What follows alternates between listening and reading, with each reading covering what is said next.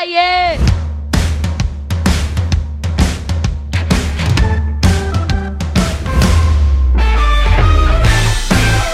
Hello, hello, hello, minha galera. Estamos de volta aqui no nosso podcast. Opaê, saudade de vocês. O nosso primeiro, né? Primeiro episódio aí de 2022, com um certo atraso, mas é, o que, que não atrasa nesse Brasil, né? Até, até o carnaval foi prorrogado, porque o nosso podcast também não, né? E hoje Estamos aqui com um convidado queridaço nosso, o rei das, das quadras de grama de Campinas, que hoje está é, destilando seu talento lá em Portugal, né? Está internacional nosso podcast aqui. O Juca é o nosso correspondente no Canadá. O Boro é um, um simples campineiro, mas temos aqui o Hernan, o Hernan que está lá em Portugal. E Hernan, diz pra gente aí, diz para os nossos ouvintes, quem é o Hernan? Olha, em primeiro lugar, eu agradeço muito o convite de vocês, tentando ensinar um pouco da magia do futebol argentino aqui em Portugal. Não é fácil mostrar que Messi é melhor que Cristiano Ronaldo em terra lusitana, mas não é impossível, né? Não é impossível.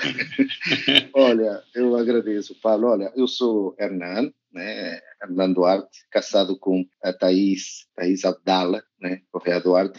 Eu sou argentino, nasci na cidade de Córdoba, lá na Argentina. Conheci minha esposa em Buenos Aires, quando juntos, eh, ela por seu caminho, eu meu caminho, nos encontramos no Instituto Bíblico, lá na Palavra da Vida, em Buenos Aires. Eh, nos casamos em, no Brasil e em, no ano 2006 eh, comecei a, a, minha história em terras brasileiras, né?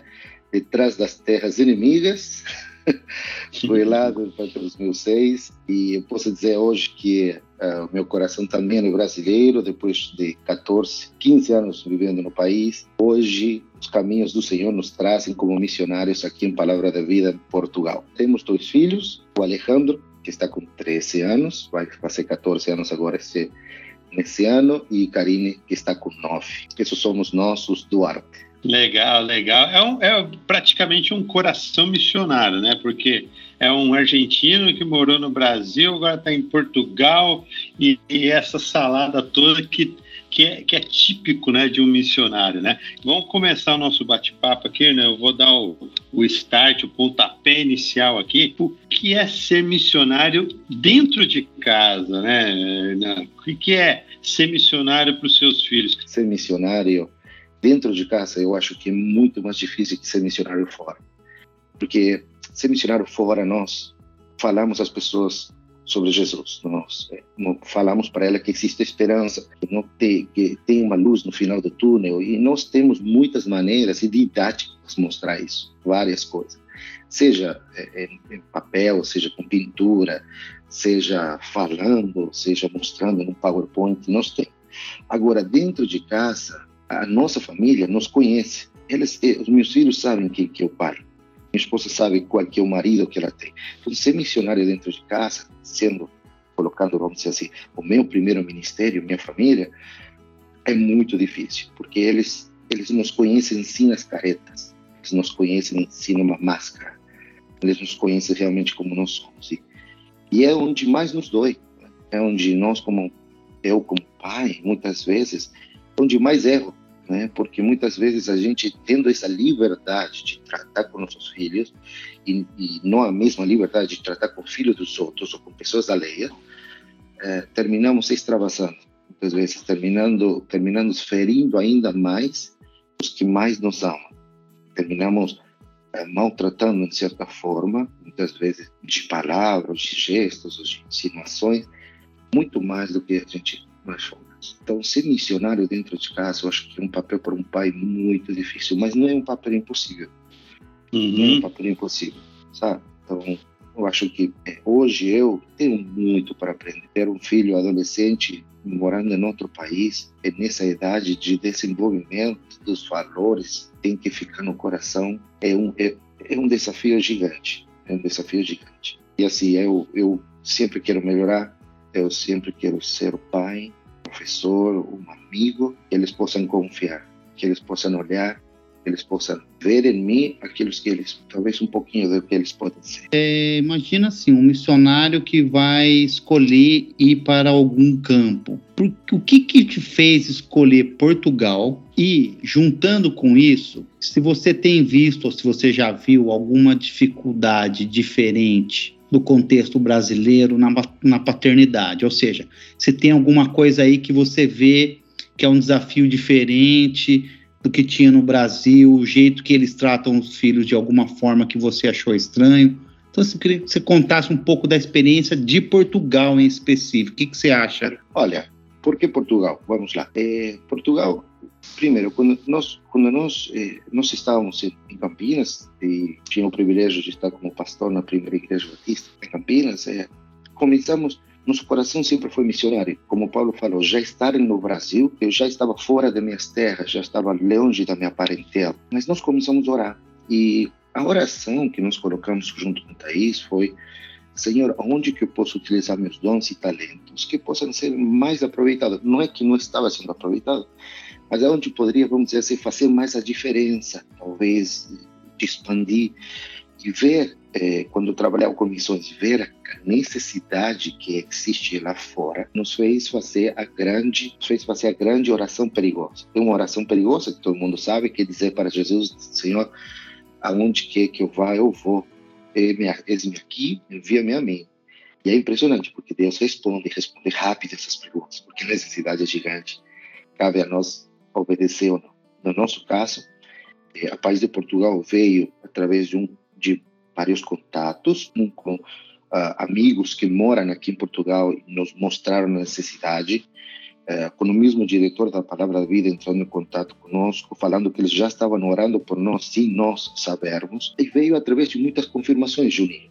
Quando nós, vamos dizer assim, começamos a olhar para, para Portugal, viemos para aqui para conhecer o país com o Thaís, estourou a pandemia. Hum. E, e, nós dizemos com Thaís no Brasil, como que eu vou viajar meio de uma pandemia para Portugal como missionário? É impossível. Primeiro que a Palavra da Vida tem uma filosofia que eu concordo e eu, eu gosto, que não é dar salário para... Nós não temos um salário. Nós temos o privilégio de convidar pessoas que queiram fazer parte desse projeto com ofertas. Nós, nós sentamos com Thaís e dizemos, olha, ir para outro país, para um país de euro, para viver por ofertas no meio de uma pandemia, sentava tudo para nós dizermos, olha, não, senhor, nós entendemos que a pandemia não nos vai deixar ir, então vamos continuar. Thaís estava empregada, eu estava na igreja, é, mas o chamado, o chamado é forte. Quando você vê a necessidade do coração dá, você dorme, sua, sua cabeça não para de pensar, você fala assim, Senhor, então tá, então nós vamos encarar isso, mas eu preciso de você me confirme. Eu posso te falar uma coisa, Juninho. Nós, com Thaís, estávamos falando esse dia nós precisamos escrever um livro de tantas coisas que o Senhor, tantas portas que Ele abriu. Chama-se de visto, um visto meio de uma pandemia. A uma viagem, num avião que não tinha mais muitas pessoas, a não ser só algumas, uma viagem inteira, um avião para nós. Chegarmos a um país e eles, literalmente, a pessoa que recebe os nossos papéis olha para mim e diz assim: Olha, vocês não podem entrar com isso aqui e o nosso coração gelar, pois nós estávamos com tudo, nós, nós tínhamos vendido tudo, estava com os filhos, até com minha cachorra. Eu, estava, eu trouxe a minha cachorra. A Lola está junto conosco, é nossa missionária. E a, e a pessoa dizer para mim, no check-in, olha, vocês não podem entrar com isso, vocês vão ter que ser deportados. Mas nesse momento, nós orarmos e dizemos, Senhor, contigo, nós não temos nada que fazer. E a pessoa olhar para quem está do lado, olhar para nós dizer assim, olha, pode entrar e carimba. Hum, caramba! E nós olhamos para o país depois dizemos o que, que aconteceu. Nós, quando saímos do aeroporto de Lisboa, nós dissemos, olhou para Thaís, Thaís olha para mim e fala assim, amor, estamos aqui. O Senhor nos, nos hizo passar. E agora? E agora? E agora vamos mostrar Jesus para esse povo. Então vamos pregar o Evangelho. Então, isso um pouco resumidamente o que, que é. Uhum. Agora, o que você perguntou como segundo ponto, que diferenças? Eu tenho diferenças boas e diferenças ruins. Ah, porque vamos falar também das coisas boas. Uma das coisas boas que o português tem com o filho, que eu, que eu percebo, é que eles são educados com filhos. eles tratam bem os filhos, eles é, por mesmo educação em português, não vai te interromper falando, ele vai esperar que você termine de falar para ele expressar. Isso mesmo, a mesma coisa passa para os filhos. Você vê portugueses atentos, você vê portugueses que brincam, você vê portugueses que tentam fazer o impossível para poder dar uma condição melhor. Mas, ao mesmo tempo, você vê uma sociedade que, como posso dizer, que o filho, muitas vezes, ele é filho como se diz, filho latria, vamos dizer assim. Adoro é o filho, filho que manda.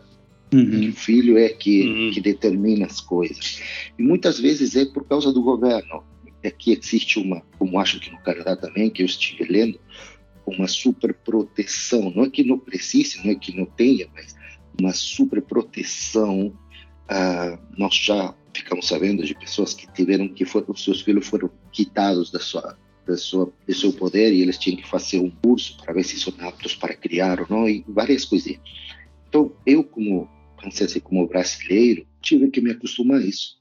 Eu, eu cheguei em uma cultura diferente e, e, e, tem sido para bom. Isso aí tem sido um ponto muito bom, né? Mas um ponto ruim, pelo que eu estava conversando agora há pouco com Paulo como é que o português, de certa forma, tem uma, uma certa rechaço não sei se é esse rechaço que se diz, né?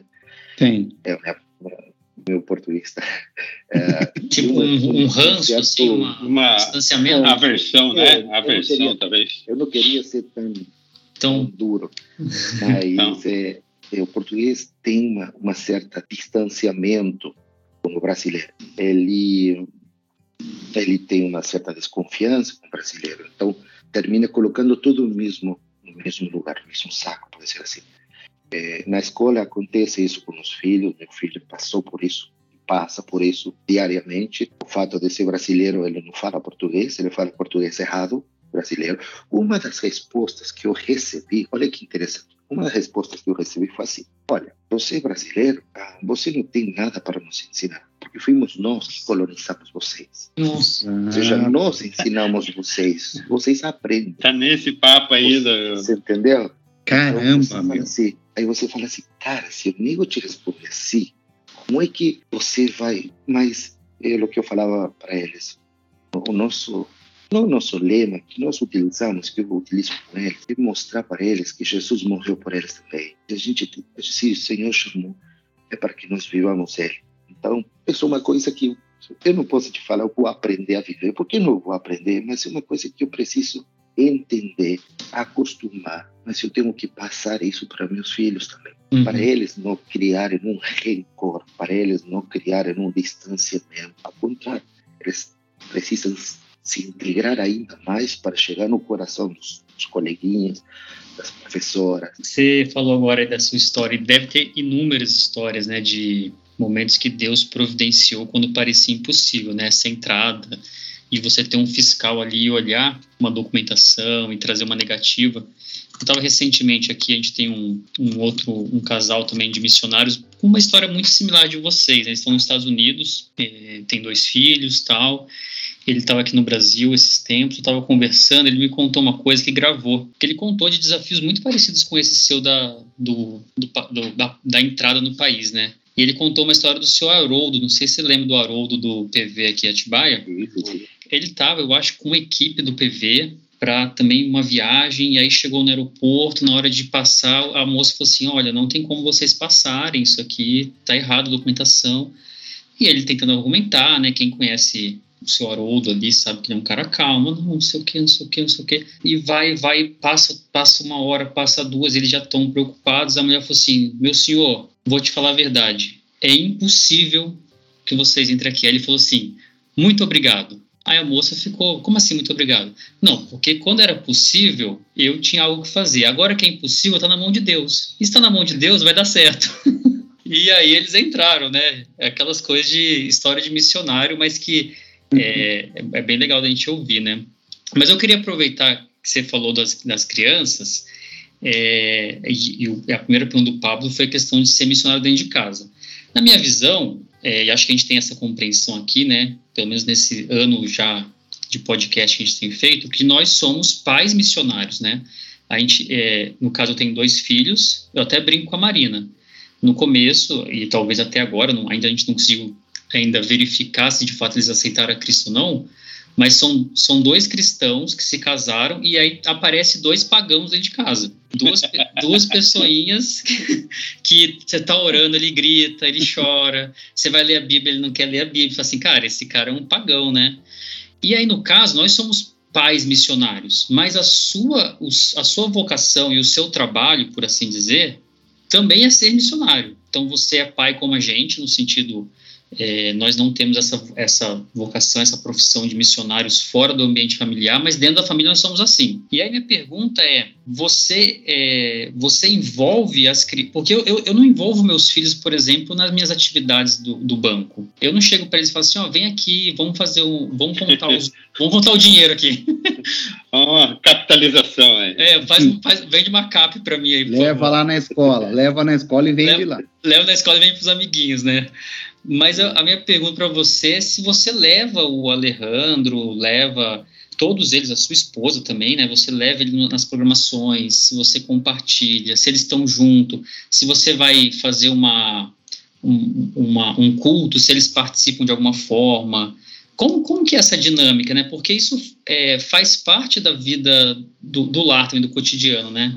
Eu vou te falar uma pergunta, uma pergunta que a Karine me fez. E foi uma pergunta que me fez pensar muito, me fez partir o coração, mas é, é a realidade. A Karine me fala, pai, por que que nós estamos aqui? Por que que eu estou aqui? Eu, é. eu queria estar com meu, eu queria estar com meu avô, com minha avó, eu queria estar com meus amigos, eu queria estar lá no Brasil, eu queria estar na minha casa.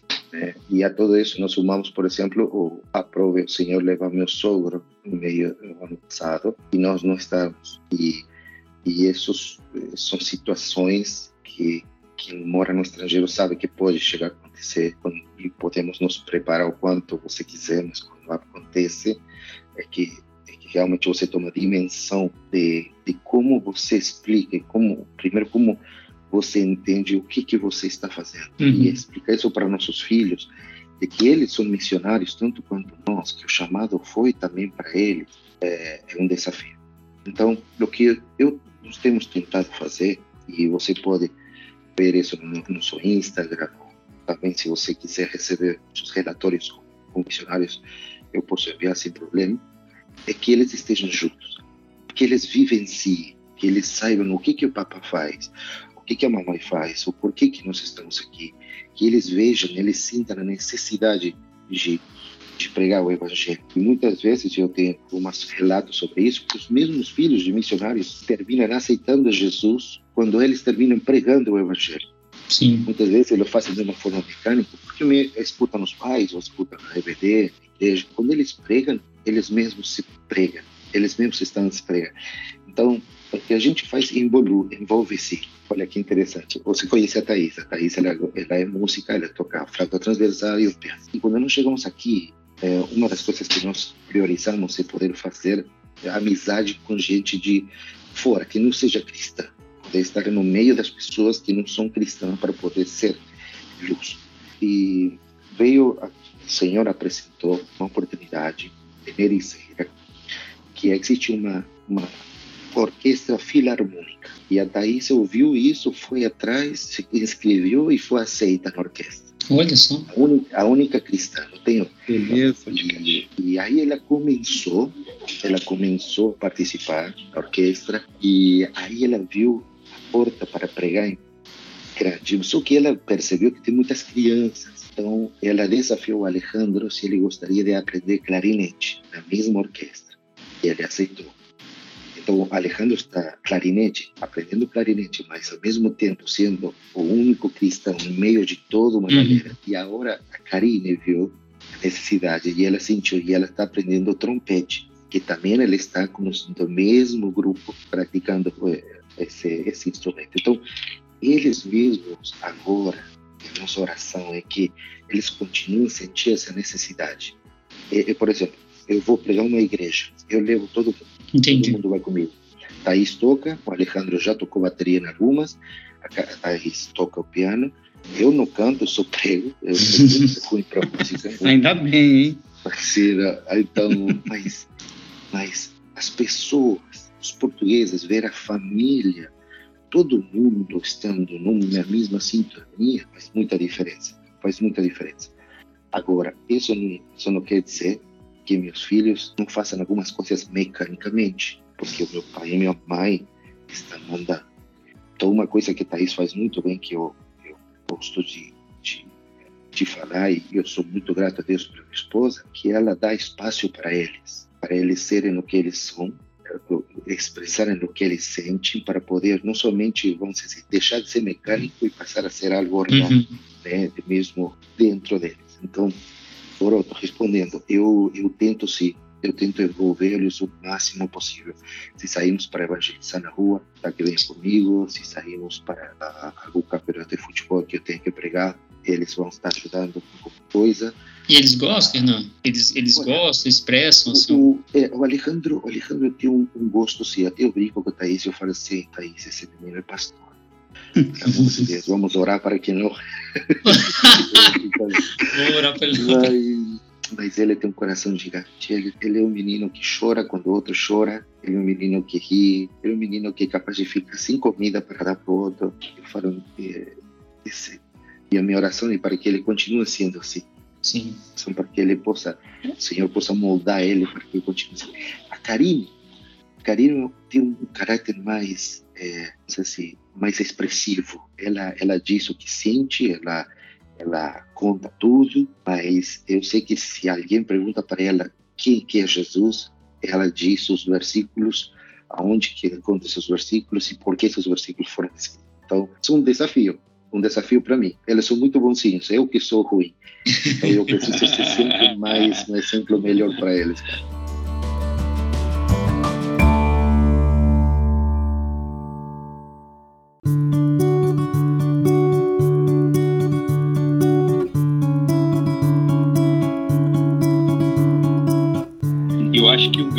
desafio também é, que a gente enfrenta hoje, né, enquanto isso que o Boro falou, de você ensinar é, que existe, né? É, o, o, missionário para os nossos filhos, que às vezes isso tá, parece que cai em extinção, mas ensiná-los, acho que tem essas duas vertentes, né? A primeira vertente, se ele for fazer, sei lá, uma engenharia, uma medicina, não importa o que, que ele vai ser um missionário, ele pode ser um missionário enquanto um profissional X ou Y. Ou, ou também, eu acho que para esse, esse pai que está ouvindo a gente, que não há pecado algum, ou erro algum, ou loucura alguma do filho dele falar, pai, eu quero ser missionário, né? Eu vou estudar teologia, eu quero ir pregar lá na, ou aqui no, no Brasil, ou fora do Brasil, Deus me chamou e que glória a Deus por isso. Eu acho que eu, se, se pudesse dar uma, uma clarificada para a gente aí desses dois pontos. É, primeiro, o cara que ele pode ser missionário sendo uma profissão X, ou também ele pode ir para um, um outro canto e, e seguir uma, uma vocação de, de missões mesmo. Sim, sim, sim. Olha, tem uma palavra que é, é, quando alguém tem sua vocação, sua vocação e faz dela, utiliza essa vocação, uh, é para o sustento, do seu próprio sustento, e é, e é um dos objetivos, mas também uh, para o, a proclamação do evangelho é o business mission. Quando alguém, alguém entende sobre o business mission, é, eu conheço grandes profissionais que utilizam a sua vocação. É, o mesmo fato de tratar bem uma pessoa na sua vocação já faz diferença. De ser um chefe que não humilha, mas que edifica, de ser, de ser um chefe, ou de ser um empregado que dá o melhor, sabe que é, é o seu testemunho que está em jogo, de fazer o correto, mesmo quando ninguém vê. Isso faz da pessoa sempre lembrar que é um missionário, sem dúvida.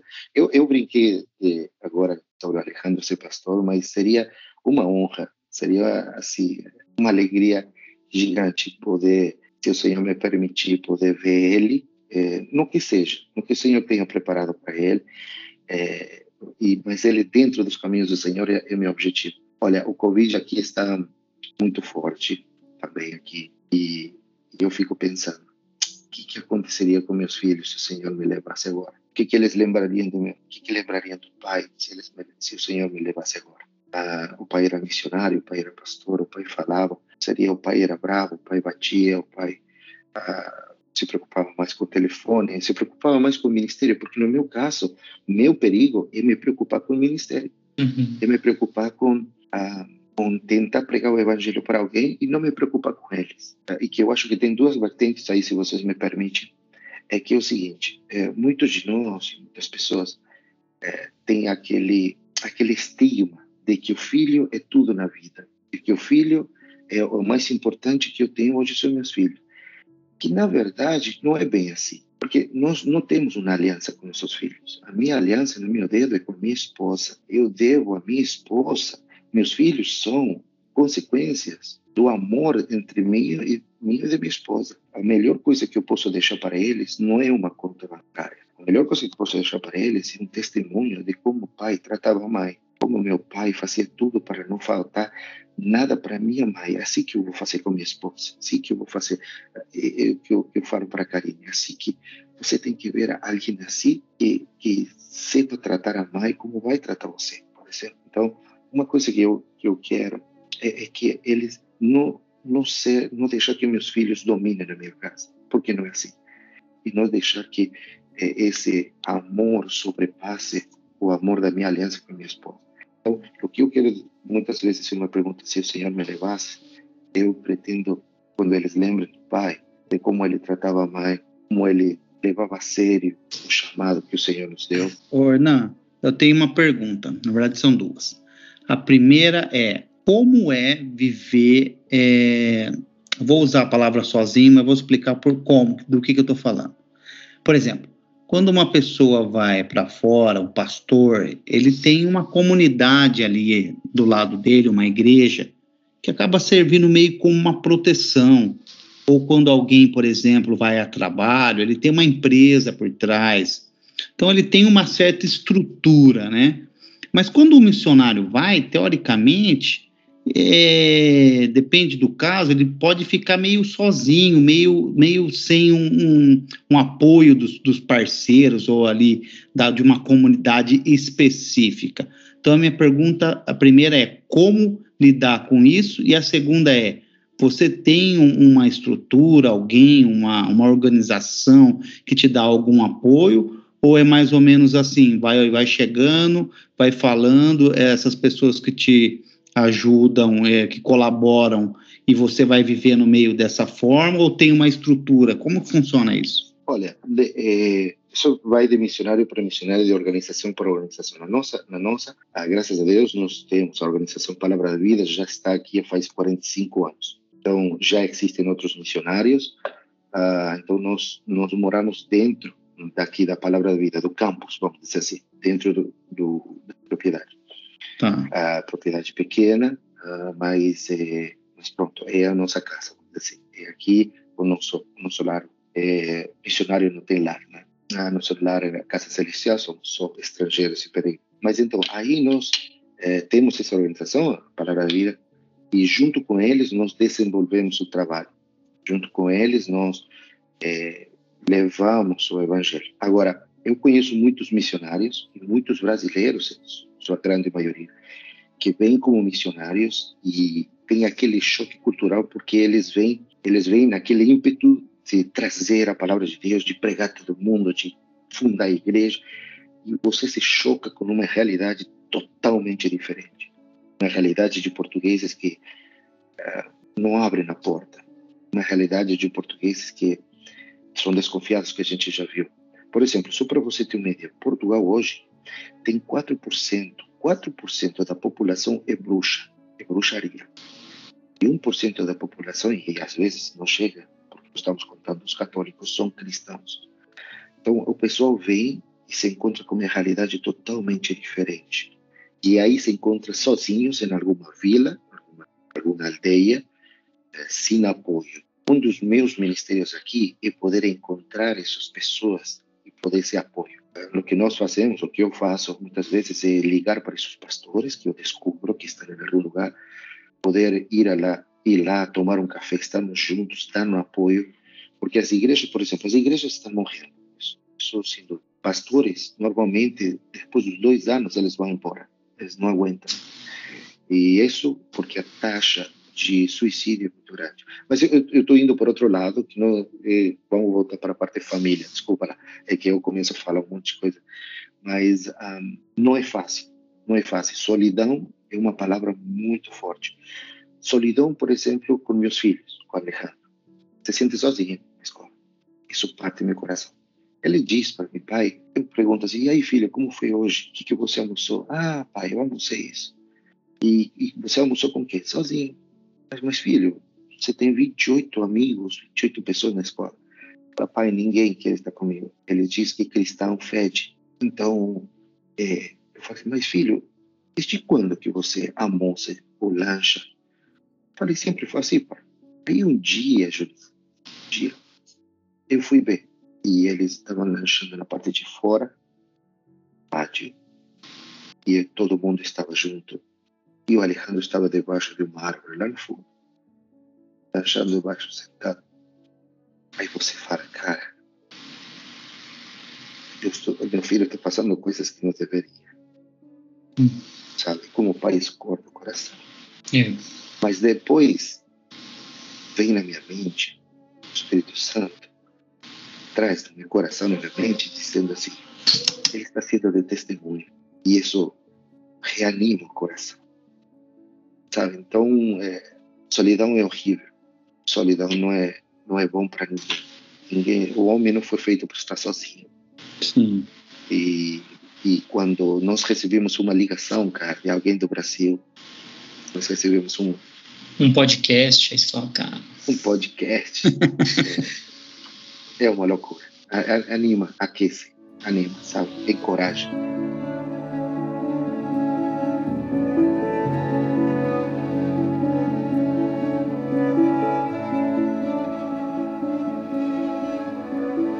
Acho que você já tinha comentado isso em outro momento comigo, pelo WhatsApp, mas essa noção mais clara, assim, de, de um almoço sozinho, de um lanche sozinho, de não ter uma, uma companhia, né? Realmente, para a idade deles, é, é algo para entrar em oração mesmo, né, cara? Joelho no chão, porque é como se falou, é a fase de formação deles e a formação até de deles mesmo entender esse papel, né, de porque ele pode criar um essa a, da mesma forma como as pessoas se distanciam ele pode querer se distanciar também né?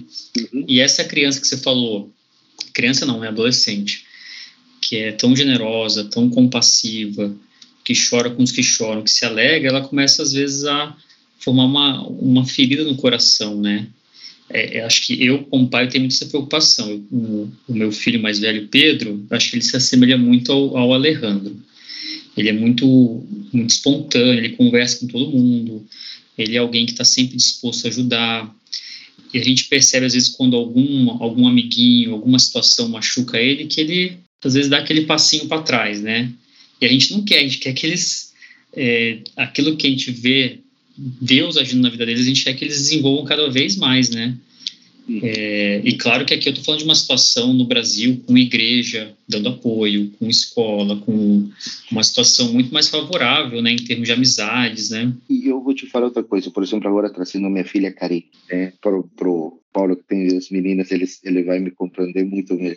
A Karine é diferente ela já faz amizade, ela é mais pequena, ela já a Karine é que melhor fala português de Portugal, é impressionante. Quando o acento brasileiro, que é com saudade e coisas assim, e vira para outro lado e diz amo-te e começa a falar em português de Portugal, é impressionante.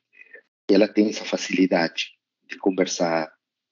Só que a Karine é diferente porque o agnosticismo, que o relativismo das coisas espirituais é muito muito forte. E eles são é, doutrinados nisso na escola. As perguntas dela é mais: será mesmo que Jesus fez tudo isso? Uhum. Será mesmo que a Bíblia, pai, não parece meio fantasioso? São coisinhas, sabe? São coisinhas que o inimigo utiliza para plantar sementes. Então, a minha responsabilidade com Karine, por exemplo, é mais descobrir quem é a Bíblia, descobrir a Bíblia, voltar às histórias e mostrar para ele o que aconteceram nas coisas, porque uh, porque aqui o fato de estarmos na Europa, você tem todas as religiões perto. Você tem o hinduísmo, uhum. que é muito forte, você tem o, o, o islamismo, é avassalador, o islamismo islâmico é impressionante.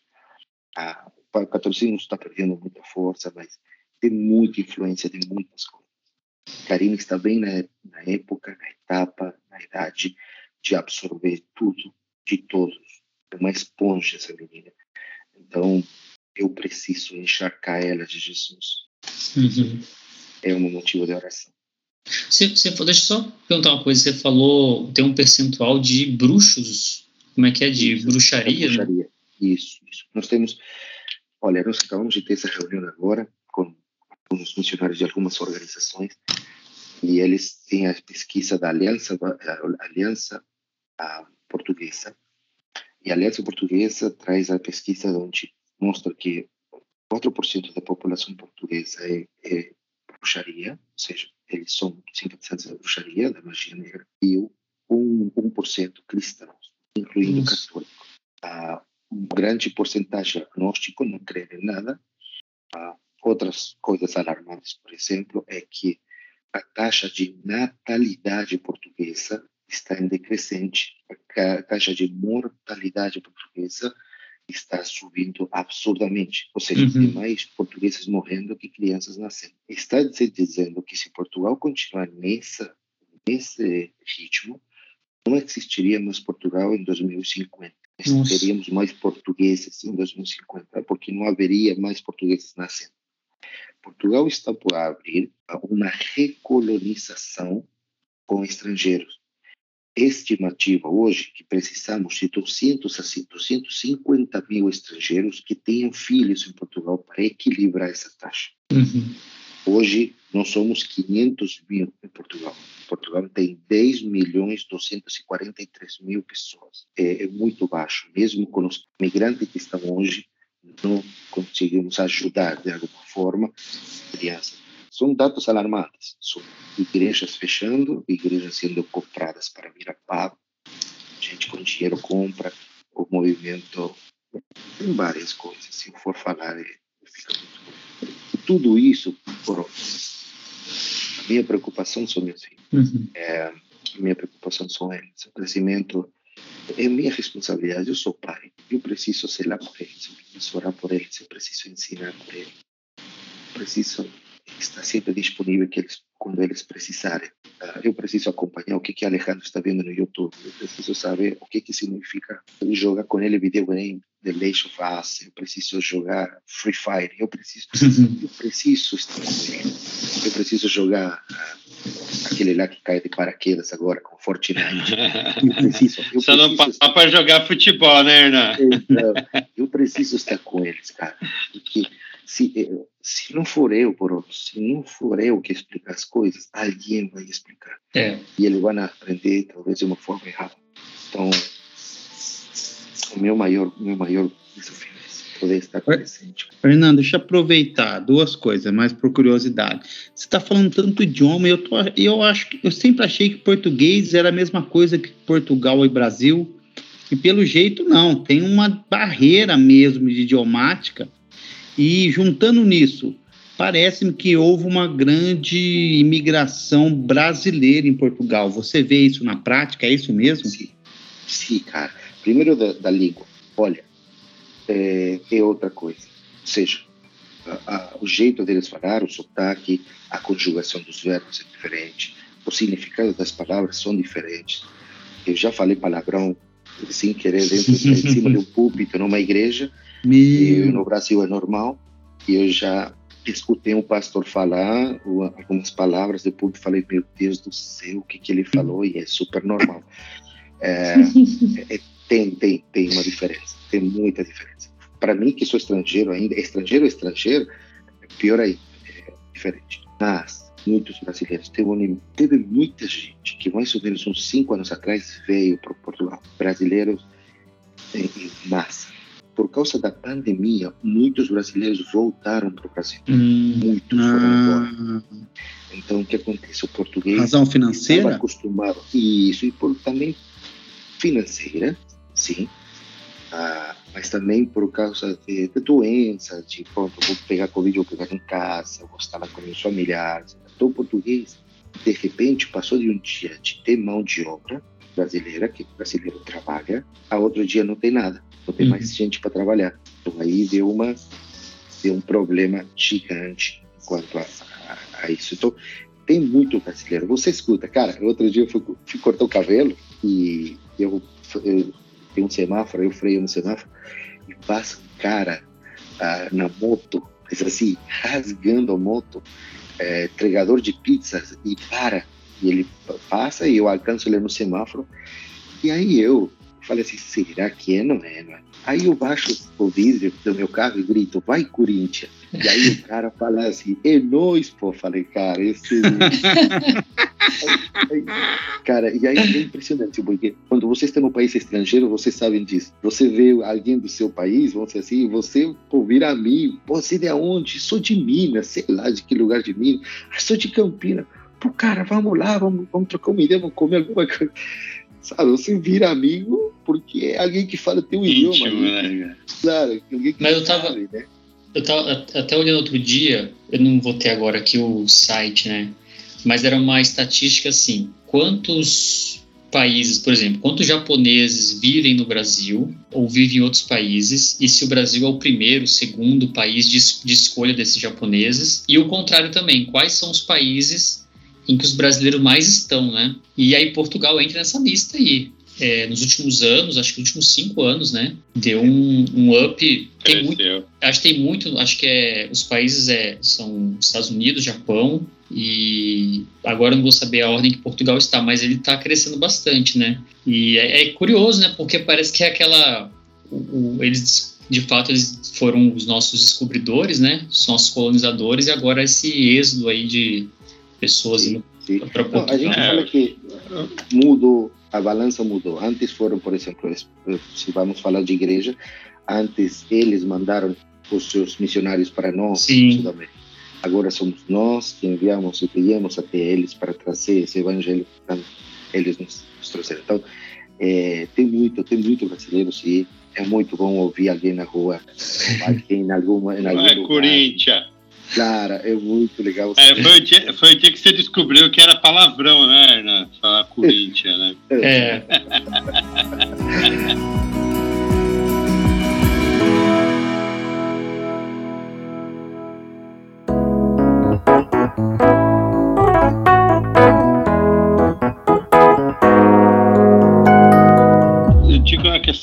parceria, né? Que você falou que foi você, sua esposa e seus filhos para ir, né? E, e você sempre teve ali meio que próximo do Palavra da Vida, agora viajou, a família também. Como que você enxerga essa parceria, né? Tanto na questão de missionário, né? De, de, de, de, ter essa vocação de missionário e também na educação e nesse nessa nova vida num país diferente com a esposa, né? Qual, como se enxerga o papel da esposa nesse nessa nessa história toda, né? Eu, eu, eu não poderia fazer nada sem daí. Ah, quando você está fora, longe de todo, longe da família, você fica mais perto da sua família, da sua. Você enxerga realmente a necessidade que você tem de poder estar junto com seus seres queridos. Então, a Thaís é fundamental para mim, a Thaís é fundamental para, para o meu ministério. A Thaís é, faz parte do meu ministério. Somos um só. Eu tenho muito bem claro que se um dos dois estivéssemos não, não confortáveis ou com alguma coisa, atinge os dois. Somos, somos é uma parceria. O que eu tenho, tento fazer, Pablo, é poder ter a comunicação mais aberta possível, mais aberta possível poder ser, falar um para o outro o que, que sente, como, como que vê essa situação, qual seria a sua opinião, né? É, e eu, cara, eu, eu, não, eu não me vejo assim, eu não me vejo assim. É, estar dentro da palavra da vida, trabalhar com essa organização, vamos dizer assim, no princípio foi difícil, por o fato que eu te falo, por o fato de, do sustento mensal, que você está acostumado a você ter seu salário. Né? Você termina de trabalhar hoje, mas você sabe que no fim do mês você tem seu salário, ele vai cair. Ele está lá. É desafio de poder viver por fé, de você dizer, olha, nesse, nesse mês o Senhor nos proveu e vai nos prover, mas a parte ruim do nosso coração disse, cara, se outro mês eu não tiver para pagar essa conta do Alejandro, essa conta da Karine, essas coisas, além de fazermos crescer como família na fé, muitas vezes atrapalham. E a Thaís é meu porto seguro. Quando ela olha para mim, Pablo, e vê que eu estou eu estou com cara de que estou duvidando, ela já vem e ela diz assim, foi Deus que nos trouxe, foi o Senhor que nós fazemos a nossa parte. Ela fala assim, aquilo que nós temos o controle, nós fazemos. O que não temos o controle é Deus. E, e eu tenho aprendido muito com ela. Ela pastoreia o meu coração. Eu pastoreio o coração dela. Juntos tentamos pastorear nossos filhos. Legal, legal. E acho que vice-versa também, né? Porque eu lembro quando a gente estava no Canadá, sempre dava aquela noia assim de, ai, o que, que eu estou fazendo aqui? Esse frio de menos menos 100 graus negativos aqui, foi embora desse país, quero ir para a praia. Daí a Dani falava, não, calma, calma, calma. E daí tinha vez que ela estava louca para vir embora e eu falava, calma, calma, calma. E no fim, Deus que estava conduzindo tudo, né? Graças Sim. a Deus.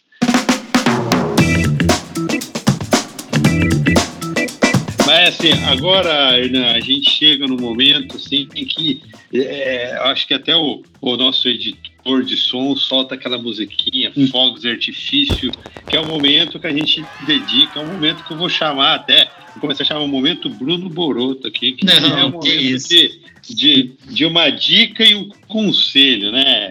É, na verdade era só conselho, mas o Boro ele gosta de dar dicas e conselhos.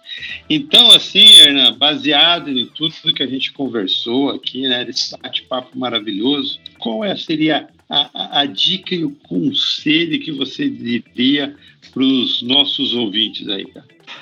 Olha, a dica, se eu, se eu tivesse que dar uma dica para alguém, seria não descuidar seus filhos, não descuidar o coração deles. Por mais importante que seja o trabalho, por mais importante que seja as coisas, os objetivos que a gente coloca na mente, no coração, não descuidar filhos, não descuidar o coração deles. E o conselho é que a melhor coisa que nós vamos deixar para eles não é uma conta bancária, não é, é jogos de videogame. A melhor coisa que eu vou deixar para meus filhos, eu quero, é o exemplo exemplos de tratar bem a minha esposa, exemplos de ter caráter como um homem, exemplos de poder ter responsabilidades. Isso, isso seria para mim. Vou dizer, eu não sou ninguém. Mesmo o apóstolo Paulo dizia, olha quem que acha que está firme, cuidadinho para não cair. Então, hoje, hoje seria isso. Amanhã, a Deus pertence. Isso aí. E aí, Boro? Vai, só, fala o que diz o seu coração. Vou falar, Agora hein? é só hora, é só hora. Não, ainda bem que começamos o ano com dicas e conselhos, né? Tava ficando difícil. Segurar do Eu tava falando pouco. Não, a, é, a minha dica, na verdade, eu vou eu vou pedir pro Hernan me ajudar aí, porque ele comentou aqui e uma dica aí para quem está nos escutando e quiser conhecer um pouco mais do, do Ministério do Hernan. Então, depois aí, Hernan, você passa as informações de, acho que é Instagram, né? Acho que é o principal, talvez, e como as pessoas fazem para entrar em contato com você. A minha dica para você que está escutando é essa: você se envolva com um missionário. Nós temos aqui, estamos apresentando um, um missionário que nós conhecemos, né? Mas essa dica fica para você e para seus filhos, que você possa apresentar para os seus filhos missionários, né? Pessoas que se envolvem com a obra do Senhor em, em vários lugares aí da, da, da, terra, né? E aí depois no final o Hernan fala dos contatos dele. O, o meu conselho é, exatamente vai nessa linha. Eu acabei falando tudo junto, né? Que você coloque o seu filho em contato com missões, porque o, o cristão ele nasceu para ser missionário, né?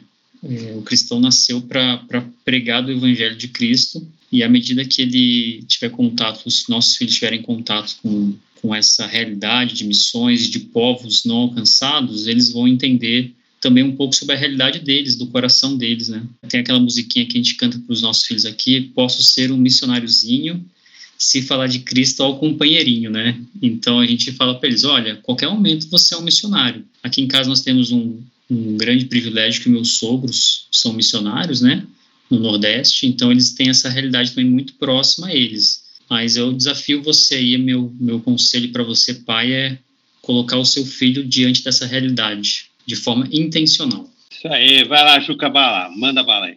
Eu tô meio sem inspiração hoje, mas é. E... E... Falou do Corinthians, ele já, ele já ficou triste. Já. É o frio.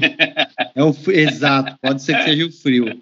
Mas eu pode ser bobo, mas eu acho que tem a ver. Eu voltei a trabalhar com customer service, com cliente, e uma coisa que eu percebo é é, com Covid e tudo, as pessoas estão muito carentes. Então, a minha dica é: às vezes você não precisa fazer muito, não, mas o sorriso já quebra muitas coisas. Então, principalmente nessa conversa de missionário, da gente mostrar algo diferente, tentar pelo menos, né? Às vezes você não tem tempo, tá todo mundo correndo, mas só de você mexer com a vida da pessoa com um sorriso, com uma boa intenção, com uma recepção, uma recepção já calorosa, a gente sabe que mora fora, isso faz toda a diferença. Pode ser bobo, mas a gente percebe que muda um pouco a realidade. Essa é a minha dica. E o meu conselho é uma coisa que a gente tentou desde que a gente mudou aqui para nossa cidade nova, é abra a sua casa. Como assim? Que a sua casa seja um ponto de encontro de alguma forma. Por quê? O Hernan falou uma hora ali um negócio que eu achei interessante. Se você você tem que ensinar o seu filho, se ele ensina, alguém ensina. Uhum. E na casa é a mesma coisa. Abra a sua casa, porque se seu filho não está ficando na sua casa ou não quer ficar na sua casa, ele vai ficar em algum outro lugar. Então, que a sua casa seja de alguma forma um ponto de referência. Porque se você é um servo de Cristo e acredita que na sua casa se fala sobre Cristo, naturalmente vai ser um ponto de encontro para se falar de Cristo intencional ou não. Nem sempre a nossa casa está a mais arrumada, né? Eu posso falar isso por mim, mas se você pelo menos tiver a intenção de deixar aberta, já muda muita coisa. Porque se você espera só que sua casa fechada e você consiga mexer com a vida das pessoas, não vai dar muito certo. Então, são duas coisas que eu tenho aí simples para hoje. Que isso, hein? Perfeito. É, o simples do cara, né? Esse é o, é o é. básico. É. o meu, o meu, meu conselho aí volta na, na primeira pergunta que eu abri, que é esse campo missionário primeiro nosso, né, enquanto pais, né, que é o nosso nosso próprio lar, né, que que você ore, entenda que esse que existe esse campo missionário dentro da sua própria casa, mas é como a Hernan falou, é um desafio e tanto, né, esse, esse campo missionário nosso, porque é aqui que, que a gente está é, com a cara aberta, né, nossos filhos sabem quem nós somos, mas é, é nesse, é nesse, eles vão ver o coração, né, é, esses dias, uns tempos atrás, é, a, a, uma das minhas filhas perguntou: Ah, mas como que Deus fala comigo, né? Ele vai, tipo, vai ver uma voz do céu, né? Eu falei, não, ele vai falar no seu coração. Eu acho que a gente vai demonstrar essa voz de Deus no coração dos nossos filhos. Eu acho que esse é um grande desafio e oração que a gente deve ter. E e orar por esse, que os campos aqui na, na casa de cada um de nós eles estão estão brancos para ceifa, né? E a gente tem que atacar ali dentro. E, o, e, e, a dica, enquanto vocês estavam falando, eu lembrei de um missionário que eu acho que o, o Hernan, a galera deve conhecer, que é o Ronaldo Lidório, né? Eu gosto muito dele. Ele tem um livro que chama, acho que é Comunicação e Cultura. Ele, ele é um cara fantástico, ele traduziu Bíblia para umas línguas lá dos índios, é uma, um cara é gente boa, mas ele fala dessa, dessas contextualizações né, que, de, da palavra de Deus. Né? E até lembrando do Hagar, ele fala assim: se você for é, falar de Cristo para um, um grego, sirva num copo grego, né? A, a, essa água da vida. Se for falar para um brasileiro, sirva lá naquele copinho americano, né, de, de boteco, a palavra de Deus. E se for falar para um português, né, Hernan, sirva lá um, uma boa peixada, né, e fale de Isso, Deus ali para eles, uma bacalhoada, né. Mas essa foi minha dica, o conselho. E para fechar aqui, é, eu queria agradecer demais, demais, Hernan, sua presença aqui. Eu acho que você enriqueceu, trouxe informações fantásticas para a gente. É, seu carisma é demais, né? E, e, toda essa essa vivência sua, né? De transcultural, né? Tem transcultural na, na, na, na veia, né, cara? Então, muito obrigado. É, a gente agradece demais a sua presença. E diz aí, né? Onde eu encontro o Hernan, né? Ah, eu que agradeço. Simplesmente foi espetacular. Obrigado. Uh, essas coisas para nós, é, poder falar abertamente, abrir o coração e para outros pais, para quem estiver ouvindo, faz bem para nós. E, e só, só uma coisinha, eu esqueci de falar. Uh, uma, da, uma dica que eu dou para mim mesmo é que na minha que eu seja eu mesmo, que eu não tenha vergonha de dizer para meu filho que eu errei, que não tenha vergonha para dizer para ele que eu preciso crescer mais e dizer perdão, desculpa. Eu, eu, eu não ensino meus filhos a pedir desculpa. Não sei se vocês ouviram essa, essa relacionamento. Porque desculpa significa tirar a culpa de um e colocar desculpar. Eu, eu tento ensinar para eles a pedir perdão, que a culpa foi nossa. E eu necessito do perdão. A culpa não foi de ninguém, foi minha. Eu assumo a culpa. Então eu peço perdão. É, mas é uma coisa minha. Ah, olha, você encontra a família Duarte através do Instagram. Você procura hernan.duarte1 né? é, no Instagram, hernan.duarte1. E se você quiser saber mais do nosso projeto, e se você sentir no coração, talvez, de fazer parte desse projeto de uma forma prática, da forma que você quiser, orando, ofertando, vindo visitar, olha, eu daria muita coisa para poder ter vocês aqui, podemos junto comer uma bacalhoada, viu, Paulo? viu, junto, Bruno? Vocês virem aqui, a gente poder mostrar e orarmos juntos e, e ver a necessidade seria uma bênção. Mas é, se você quiser saber mais, você pode nos escrever ao e-mail, que é hernan.duarte.hotmail.com, certo? E o telefone, eu posso dar o telefone aqui de, de Portugal, que é 351, esse é característica de Portugal. E meu telefone é 9265 12514. 9265 12514. Então, se precisar. Agora, firmeza. É, depois a gente coloca aí na, na descrição do, é. do nosso podcast. Valeu mais uma vez. Muito bom. Obrigado, tá Hernan. Show aí. de bola, viu? Só a descrição do Hernan já é argentino brasileiro vivendo em Portugal e sendo missionário. Já é uma descrição enorme. É, uma história. Isso aí, galera. Deus abençoe vocês, onde vocês estão, no momento que vocês estão. Que Deus esteja aí com vocês. Falou? Um abraço. Um abraço. Valeu.